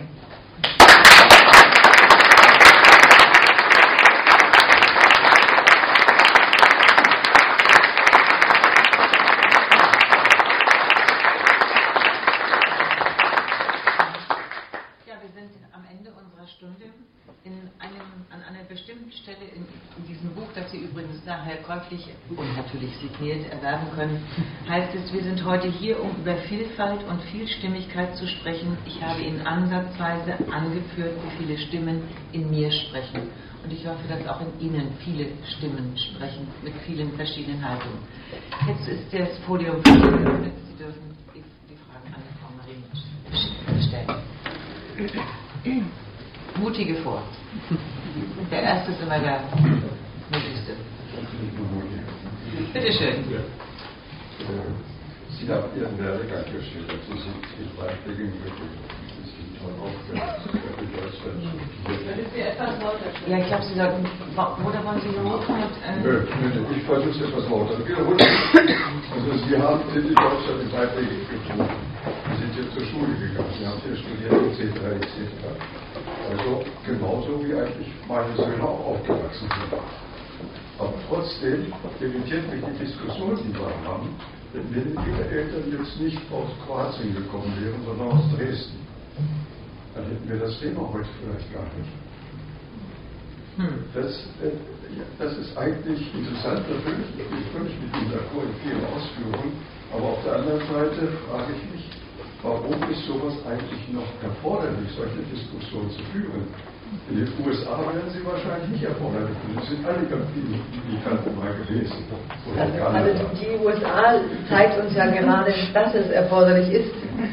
Die USA hat gerade die Welt an einen Mann verloren, weil es erforderlich gewesen wäre. Also es war immer eine deutsche Illusion, dass es in den USA kein Thema ist. Also es ist natürlich ein Thema und es ist leider, es wäre schön, ich wünschte, es wäre kein Thema, aber es gibt ähm, viel zu viele Fragen, denen wir uns bei dem Thema eigentlich schon stellen müssen. Und es gab ja sehr viele Menschen, die gerade, ähm, wenn die USA sagen, Obama vorgeworfen haben, dass er viel zu spät diese Dinge aufs Tablett gebracht hat, weil er ja der Präsident aller Amerikaner sein wollte. Und ähm, andere wiederum sagen, weil es ein Schwarzer war, haben sich die anderen jetzt plötzlich also mobilisiert und gesagt, nein, wir müssen jetzt nochmal dieses alte Weiße verteidigen. Da gibt es viele, aber es geht ja jetzt um das hier. Ähm, es geht, wenn Sie mich fragen, warum ist es ein Thema, es geht ja, ich sage ja, ich spreche von einem Narrativ oder von den Geschichten, die nicht sichtbar sind. Das ist ja eine Realität. Und, man, und mein Thema ist ja, warum wird immer ein negatives Thema?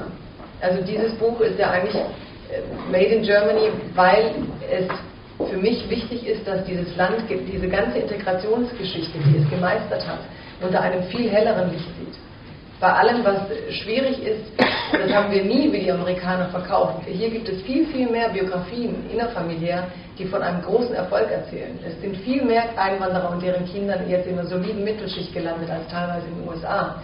Also gerade im Süden Deutschlands, in Stuttgart, hat es bei sehr vielen Familien geklappt. Gleichzeitig thematisiert man immer nur die wenigen Prozentsätze, die eben schwierig sind.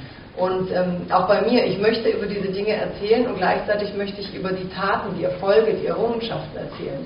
Und was passiert, also bei dem Buch, dann kommt jemand und sagt so, ja, und jetzt erzählen Sie mal was über arabische Clans in Berlin. Dann habe ich gesagt, was hat das jetzt mit meinem Thema zu tun? Also Sie sprechen doch über Ausländer. Ich sage, ich spreche gerade über etwas, was gelungen ist. Ich versuche diesem Land Zuversicht zu geben und zu sagen, hey, hallo, wovor fürchtet ihr euch eigentlich? Wir sind hier, ich heiße Marinic, aber ich, äh, ich bringe dir auch bei, wie man ausspricht. Fürchte dich nicht, wie das so schön gesagt wurde. Und, ähm, aber dieses, es nicht zum Thema zu machen, heißt natürlich auch, diese ganzen Familien nicht zum Thema zu machen. Sie bleiben unsichtbar. Und das ist eine ganz große Gefahr, weil sie dadurch, ja, weil, genau, weil sie keine, auch keine Repräsentation erfahren, weil die Menschen nicht denken, Deutschland gehört zu uns und ich gehöre zu Deutschland. Und ich erlebe das jetzt oder finde es jetzt ganz tragisch in den ganzen deutsch-türkischen Beziehungen, wenn man in den Videos sieht, wie viele junge Türken hingehen und sagen, da kommt mein Politiker, da kommt mein jemand aus meinem Land, mein Präsident. Und ich denke immer, warum hat denn hier nicht genug politische Ansprache mhm. stattgefunden, dass die Leute sagen, es ist mein Land, mein Politiker, meine Bundeskanzlerin. Und ähm, nee, nicht meine Todesstrafe. Also warum sind wir nicht die, auf diesem Weg sozusagen gegangen, miteinander zu reden? Und ähm, eine ganz, ganz wichtige Sache hat zu tun mit Repräsentation und das habe ich tatsächlich in den USA gelernt, weil die, mit, äh, die Minderheiten gesagt haben, die Schwarzen, da ist es am sichtbarsten. Ja? Die haben gesagt, warum sind in den Magazinen die schönen Frauen eigentlich nie Schwarze? Warum sind in den Kinderbüchern die Kinder, haben sie nie Afro-Look?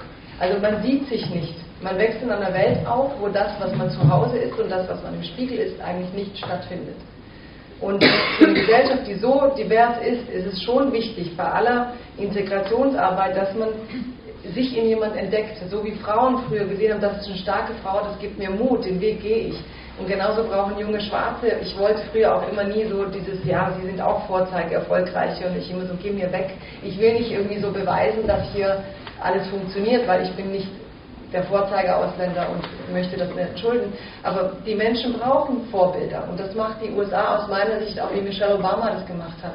Sie zeigen, es gibt Unterschiede, sie sind aber nicht unter diesem abwertenden Aspekt zu sehen, sondern eigentlich unter dem, was bringst du mit deinem Unterschied ein in diese Gesellschaft und wo ist das Gleiche? Man darf auch das Gleiche nicht übersehen. Manchmal gibt es auch keine Unterschiede bei manchen.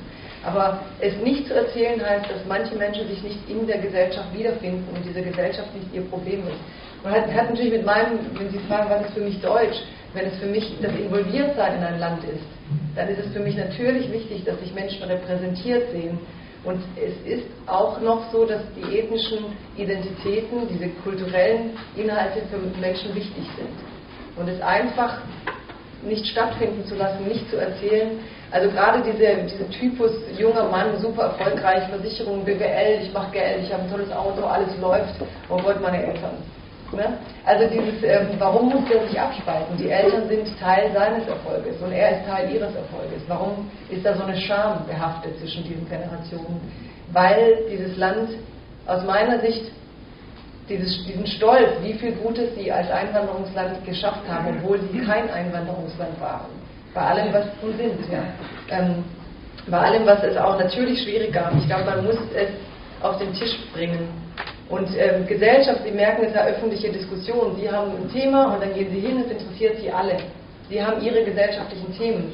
Und Sie müssen sich halt vorstellen, es leben hier dann Leute, die finden das erstmal nicht interessant. Also wie finden wir eigentlich Themen, wo wir die Menschen involvieren und uns gegenseitig das Gefühl geben, wir sind alle diese Gesellschaft. Ähm, das ist für mich zu kurz gekommen und das wird dann passieren, wenn viel mehr Narrative, viel mehr Erzählungen sich in dieses große gemeinsame Wir einspalten. Das sieht man ja auch an den großen Epochen der Geschichte. Die Aufarbeitung findet immer viel, viel später statt als während des Prozesses, der zu aufarbeiten ist. Und ich glaube, dass unsere Einwanderungsgeschichte nach Deutschland jetzt genau der richtige Zeitpunkt ist, sie aufzuarbeiten und sich mit ihr intensiv auseinanderzusetzen und vor allem politisch die entsprechenden Konsequenzen rauszuziehen. Sie hatten eine Frage. Ich äh, bin in zwei äh, Lagern, jetzt fällt mir das auch gerade ein, äh, drinnen. Ich habe sowohl türkische Jugendliche betreut bis 85, hauptsächlich türkische Jugendliche und habe mich jetzt mindestens sieben Jahre mit der, mit der Vertreibung meiner Mutter aus dem Sudetenland beschäftigt. Ich sehe jetzt also zwei Dinge. Die Lücke bei den Vertriebenen wurde viel, viel schneller geschlossen, weil dort ein Wiederaufbau verlangt war und die Integration aller, also dadurch gelungen ist, äh, äh, die da von außen kamen und auch sehr viel mehr Bildung dabei war. Weil die türkischen Jugendlichen, die wir hatten, Seiteneinsteiger und Co., hatten zum Teil nicht so, und auch nicht die Eltern, vor allem die Eltern nicht, diese, diese, die kamen aus bildungsfernen, ferneren Bereichen. Von unserer und das war, aus. Die, die nach Deutschland kamen. Ich komme jetzt mhm. aus einer Kleinstadt und nicht mhm. Stuttgart. Mhm. Stuttgart und Daimler und sowas, das ist ja wieder was anderes. Aber ich meine, und das habe ich ganz anders erlebt, wie Sie jetzt gesagt haben. Ich weiß auch warum. Aber diese Dinge, diese Integration ist eigentlich eher nur beruflich erfolgt, so wie ich auch hier zum Teil die Gesellschaften, die Italiener sind ein bisschen unter sich, die Türken sind ein bisschen unter sich. Ich weiß nicht, wo da die Verbindung wirklich so toll klappt. Ich schaue ja selber, was die Italiener machen, lieber zu, als was die Deutschen machen. Nicht? Mir gefällt die Lebensart der Italiener. Schon immer. Da sind wir Deutschlands alle einig gewesen. Da waren wir ja, ja. immer einig. Ja, ja. Nein, nein, nein, nein, also nein, nein, nein. Die Geschichte der, Deut der italienischen Gastarbeiter war nicht so, dass man die so später mit Goethe Italienreise, die Italiener waren hier auch lange nicht so gerne gesehen, weil sie auch mit Olivenöl kochten und das stank damals. Also man weiß, ich habe da einiges zu recherchiert und die erste zweisprachige Schule, beispielsweise Deutsch-Italienisch, war dann in Frankfurt und die haben am Anfang nicht mal Schüler gefunden, weil man sagte, will ich eigentlich mit dem Italiener. Und der Italiener ist halt im Ranking hochgekommen natürlich, weil es kamen dann immer mehr, die man noch weniger wollte. Ja. Also es kam dann, es gibt natürlich so eine Hierarchie. Ne? Da kam der Jugo und der Jugo war auch schon so. Der war, der war doch klasse. Ja, für manche, für andere nein. Für manche war das schon der Anfang vom Balkan, da kommt der Konflikt. Und, ähm, es kommt ja, es gab ganz viele Bilder und wo man und dann kamen die Türken und immer mehr Türken. Das war sozusagen, man hat ja richtige Arbeiterwohnsiedlungen gemacht und dachte, wir müssen ja gar nicht mitmachen in dieser Gesellschaft. Baracken, ja. Baracken, Keller, was auch immer. Also haben Sie nicht als vollwertige Gesellschaften, also äh, Gesellschaftsmitglieder betrachtet. Das weiß ich, weil ich 84, das war genau der Punkt, den Sie jetzt gesagt haben, der war nicht da. Der war nicht da. Dass jetzt da kam kurz vorher der Familiennachzug. Kein Mensch hat sich Gedanken gemacht, was das bedeutet. Und so ist es bis jetzt auf der Strecke geblieben zum Teil. Ja. Also es ist mit Schleimspur. Aber es ist nicht passiert. Dass ich, da, dass ich da eine Integration sehe, vor allem bei den türkischen Leuten innerhalb der deutschen Gesellschaft, sage ich nach wie vor, ist mehr oder weniger beruflich arbeitsbedingt und ansonsten nicht. Sie hier zum großen Teil bei Stuttgart kann ich nicht die Hand ins Feuer legen. Eben. Äh, äh, aber, aber, aber ich sehe hier auch, dass es nicht erfolgt. Ich sehe hier auch, es gibt hier einfache Leute, die ich unterrichtet habe, wo die Mutter aus Alanya gar nicht viel Schule gemacht hat, mit den Kindern ständig Türkisch redet und zu Hause bleibt, damit sie eine gute Türkin ist und auch nicht die Sprache dann auch ausgeschlossen ist von der Gesellschaft, was mir wirklich wehgetan hat, was ich noch nicht so lange ist es her, dass ich die Nachhilfe gegeben habe in der Okay, das gibt es auch. Aber Ihre Nachbarin hat, glaube ich, noch. Ich würde da, glaube ich, schon noch zwei Sachen zu sagen. Und zwar, ähm, es gibt viele Statistiken, also es sind ja, es leben 4 Millionen Türken hier und 1,4 sind nicht eingebürgert. Das heißt, die sagen, also die hat jetzt ja Erdogan als Ziel. Das heißt, es haben sich sehr viele Menschen hier entweder eine Doppelstaatsbürgerschaft oder eine deutsche Staatsbürgerschaft alleine geholt.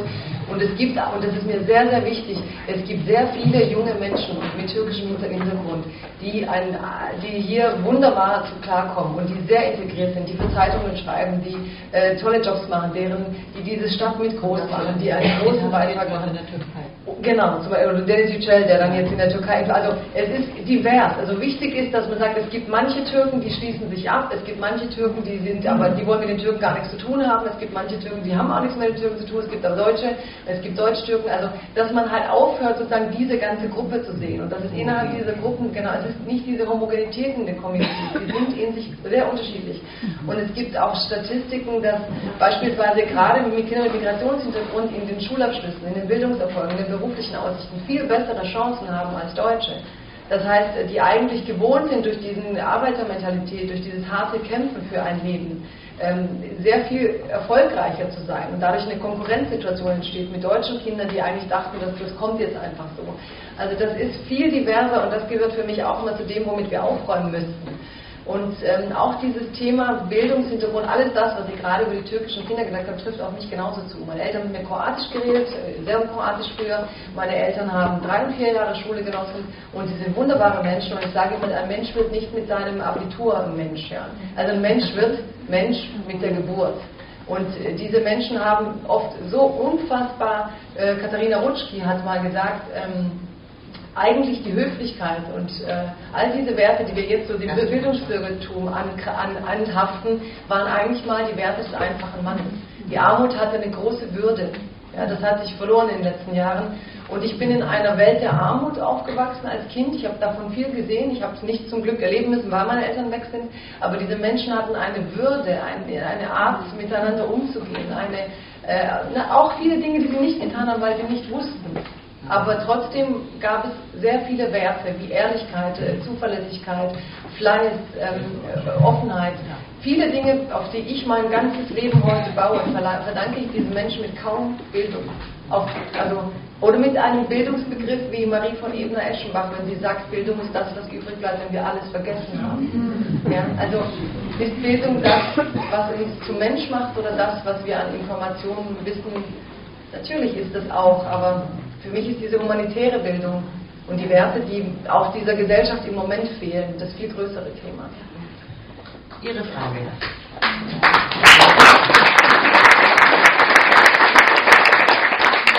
Ein weiteres Plädoyer zu unserer Reihe Diversität. Ja, Bitte? Dobrovecher. Dobrovecher. Ich, für mich wäre von Interesse zu wissen, wie Ihre Eltern nach Deutschland gekommen sind. Weil ich bin nach Deutschland gekommen, weil deutsche Firmen in äh, Jugoslawien, in Kroatien, im Radio äh, Reklame gemacht haben, kommt hier nach Deutschland und ich habe dann erfahren, erst nach 30 Jahren, wo ich in Deutschland lebe, dass die Deutschen das gar nicht wissen. Sie fühlen sich immer noch äh, übermannt von uns allen die von überall kommen. Man will gar nicht wissen, woher wir alle kommen. Meinen Sie? Äh, die sagen das so in, in einem Zug. Und äh, deswegen wollte ich hiermit auch äh, das zur Sprache bringen, ob, ob das immer noch ein Thema ist dass die Menschen wissen, dass wir auch berufen wurden. In Mazedonien, da kenne ich von meinen Nachbarn Mazedonier aus äh, hier in Deutschland, äh, dass die deutsche Firma darunter gekommen ist mit ihrem Namen auf dem VW-Bus mhm. und haben Lackierer und Maler und so weiter. Arbeitskräfte gesucht, ja. ja. ja. Und es kamen Menschen. Und ja. das hat, glaube ich, Deutschland ganz gut begriffen. Daher stammt auch dieser unsägliche Ausdruck des sogenannten Gastarbeiters. Ich weiß noch, als ich das das erste Mal hörte, ich dachte, Gäste, die hier arbeiten, das ist ja merkwürdig. Also, das habe ich noch nie gehört. Aber so, so hieß das jedenfalls das Ganze. Also ich glaube, dass die Generation nach ihnen, also ihre Kinder beziehungsweise vielleicht auch ihre Enkelkinder, das sehr genau wissen, auch den Wert des Vorbilds, den diese Menschen durch ihre Arbeit und auch vor allen Dingen den Verzicht auf Heimat, Sprache und ihre Kultur geleistet haben. Ja, ich wollte nur. Äh, Aber ich denke, da, da wird ja gerade, vielen Dank für Ihren Beitrag, da wird ja genau was sichtbar. Also, das sind Narrative und das ist diese Generation ist mit diesem, es ist halt wie eine Urerfahrung. Ja, es ist nicht die Geburt, aber es ist eine kollektive Urerfahrung in all diesen Menschen, die gekommen sind. Und genauso mein Tag, also dieses, das ist ein Gefühl, das da ist, da die drüben, die wollen das nicht wissen. Und das werden wir so leicht auch nicht aushebeln, sondern wir müssen es erzählen und irgendwie damit umgehen. Und ich glaube, für ihre, ja, und für ihre Generation hat es diese Wirklichkeit. Ich glaube, dass für meine Generation schon ein anderer Schritt ist. Also ich habe jetzt einen Roman geschrieben, Restaurant Dalmatia, zum Beispiel 2013. Da sind viele Geschichten von Menschen, die ich so erlebt gesehen habe, in, in eine, eine Familie, die ich erfunden habe, um diese Geschichten zu erzählen, eingewoben. Und es ist ein Buch, in dem solche Geschichten zu finden sind. Und die Deutschen, aber es, nicht, es soll nicht die Deutschen lesen, sondern die Menschen lesen. Die Menschen haben die Geschichten gelesen und die, die Kritik war, es gab viel Kritik, also viele Rezensionen, es gab viele Lesungen. Natürlich will man diese Geschichten wissen. Aber es ist ein Prozess und es gibt auch nicht viele Bücher darüber. Und ähm, die meisten Gastarbeiter kamen, weil sie gerufen sind, wurden und Deutschland sucht auch jetzt wieder. Also Deutschland geht auch jetzt wieder seit Spanien wieder. zum Beispiel eine Weile. Ja, aber die Deutschen fahren auch jetzt wieder mit diesen VW-Wegen durch die, durchs. Hinterland in Kroatien und suchen die arbeitslose Jugend und die kommen dann teilweise her, aber die jetzigen gehen oft zurück mhm. und sagen, eigentlich wollen wir dieses Leben nicht, weil sie sich eher orientieren an dieser ersten Generation und sagen, so wollen wir eigentlich nicht enden. Und weil sie halt erleben, Deutschland predigt gerade Diversity, aber man wird doch auch wieder weit unten anfangen müssen, bis man dann dorthin kommt, wo man vielleicht denkt, als man angeworben wurde, dass man hinkommt. Und viele Menschen sagen, doch, ich muss vielleicht doch eher zu Hause mein Leben aufbauen. Als ich in, äh, im Fernsehen habe ich gesehen, bei der bewegung da ist eine Frau aus, eine Frau aus dem äh, ganzen äh, Viererreihe, wie sie da gelaufen sind, äh, rausgetreten ist und hat gesagt, wir nehmen uns allen die Arbeit weg die Arbeitsplätze weg. Und dann habe ich mich auf 1968 erinnert, als ich hergekommen bin, war dieselbe Rede da. Aber so ein Abend wie heute ist genau dazu da, über diese unerzählten Geschichten, über diese versteckten Verletzungen und Kränkungen zu sprechen.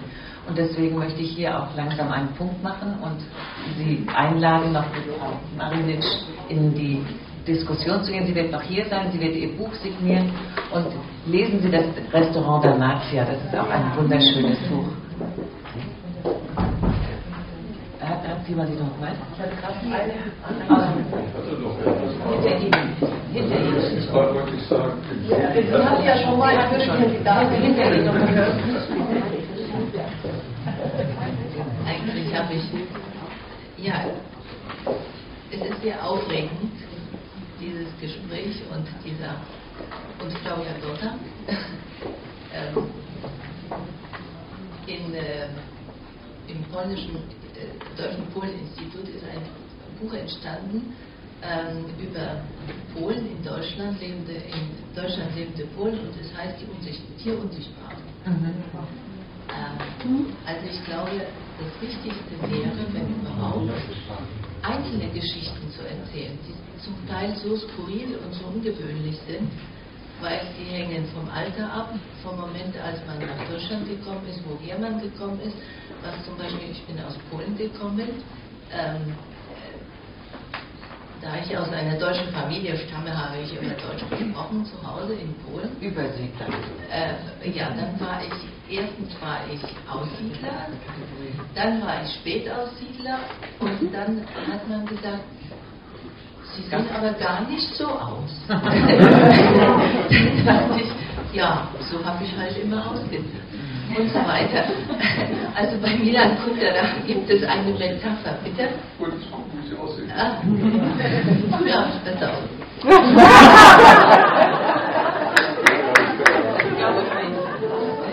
Danke.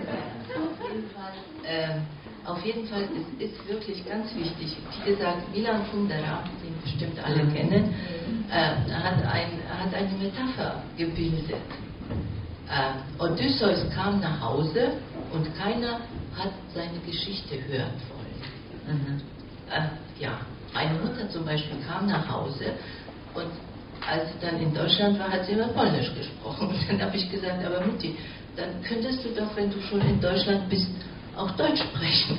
Aber das Polnische war ihr irgendwie gewohnter und so weiter und so weiter. Also ich wollte nur sagen, es gibt skurrile, wunderbare Geschichten.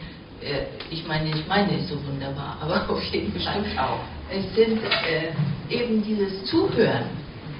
Äh, diesen Mut, muss ich auch sagen, hatte ich zum Beispiel nicht unbedingt weil man hat mir dann den, das Kompliment gemacht, äh, wenn du in Deutschland bist, äh, dann bist du halt Deutsche. Jetzt gibt es noch einen äh, schönen Ausdruck, nämlich Identität mit Bindestrich.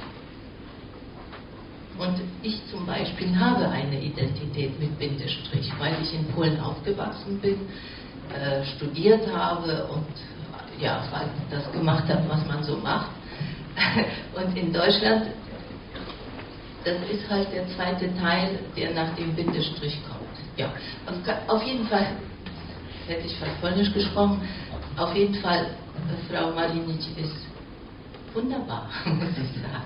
Dankeschön. Dankeschön.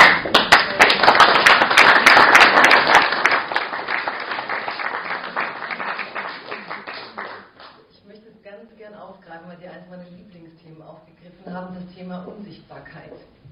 Weil ich damit eine ganz lange Geschichte habe in meinem allerersten äh, Buch, wo ich mich etwas mehr um dieses Thema gekümmert habe, dass dieses Rassismus sichtbar machen. Das habe ich dann mit Herbert Prantl und Pro Asyl online veröffentlicht.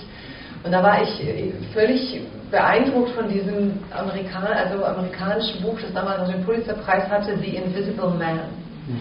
Und das ging um diese Wut eines Amerikaners, der äh, dunkelhäutig war und irgendwie im Keller war und sagte, ich kann gar nicht so viel Wut in diese Welt da oben schleudern, wie ich empfinde, weil sie mich alle nicht sehen.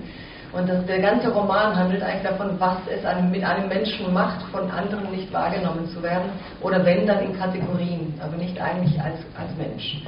Und, ähm, und ich dachte, damit habe ich ganz viel verstanden. Damit kann man auch ganz viel er erklären mit den NSU-Morden, ne? weil die Opfer waren ja alle Migranten, die sich sehr sichtbar gemacht hatten im öffentlichen Raum, waren Einzelhändler, erfolgreiche Unternehmer. Also dies waren Menschen, die aus dieser Unsichtbarkeit in den öffentlichen Raum getreten hatten und damit rechte Terroristen bedroht hatten.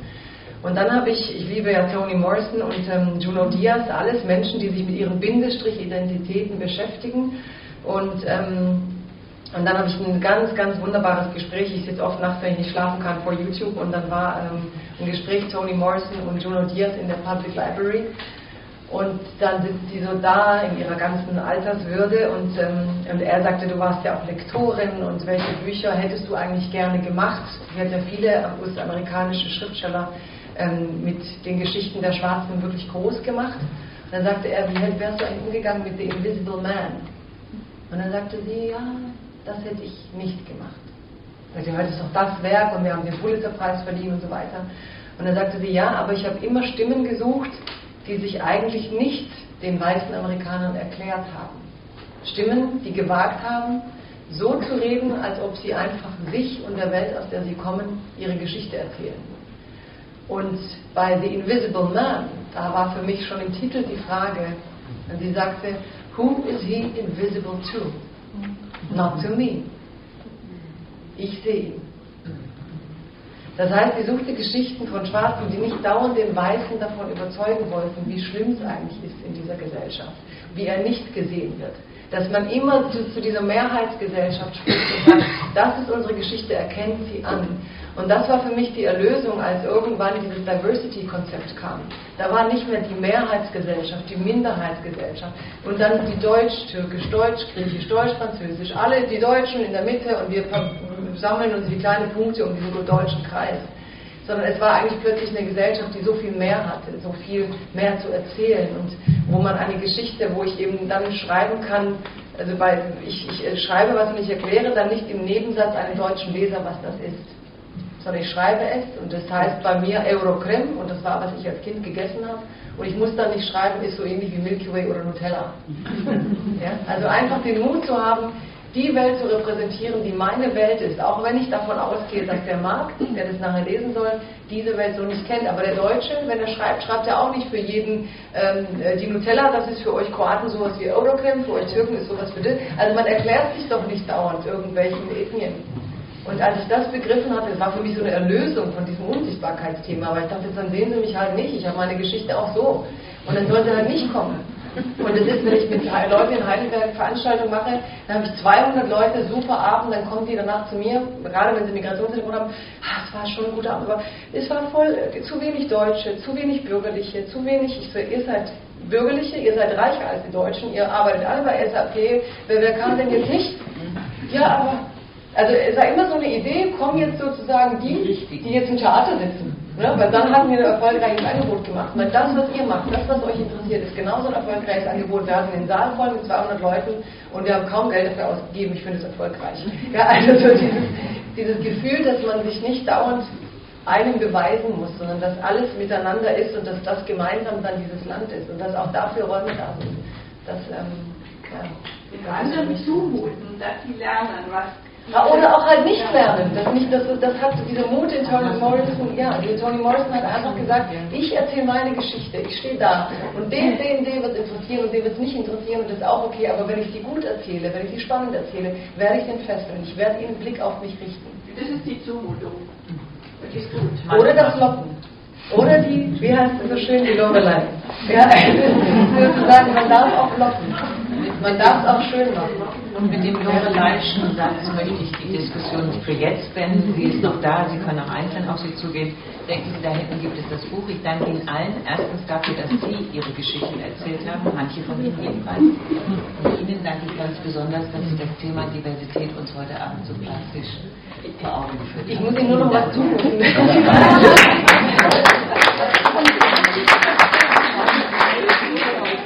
Ich habe immer gesagt, ich ende, weil ich ein Buch geschrieben habe auf dem Buch. Weil es ist so lustig, man redet ja inzwischen mehr, man reden so gern und ich finde es eine tolle Sache. Aber man hat ja auch ein Buch geschrieben. Und dann habe ich meinen Büchern versprochen, ich werde immer mit euch enden. Und deswegen habe ich eine kleine Sache, die ist auch nicht ähm, schwierig. Und die liebe ich sehr. Und die hat äh, sehr viel zu tun mit Süddeutschland, mit Heidelberg, mit meinem kleinen, doch sehr Örtchen, aber ich erzähle ja über Kinder und deren Anpassungskompetenzen, also was die alles lernen, wenn sie von einer Welt in die andere gehen und wie das an einem ganz einfachen Beispiel dann so wirkt.